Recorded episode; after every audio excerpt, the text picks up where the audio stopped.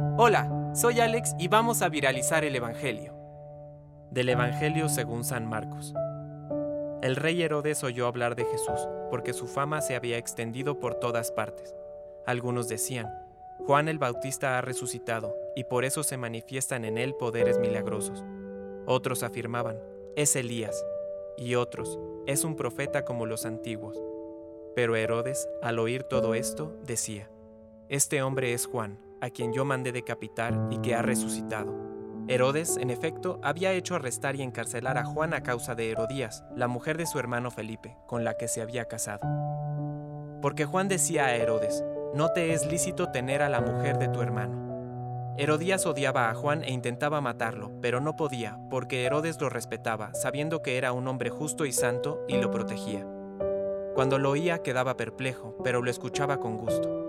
Un día se presentó la ocasión favorable. Herodes festejaba su cumpleaños, ofreciendo un banquete a sus dignatarios, a sus oficiales y a los notables de Galilea. La hija de Herodías salió a bailar, y agradó tanto a Herodes y a sus convidados que el rey dijo a la joven, Pídeme lo que quieras y te lo daré.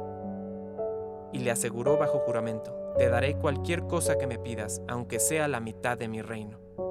Ella fue a preguntar a su madre, ¿qué debo pedirle? La cabeza de Juan el Bautista, respondió ésta.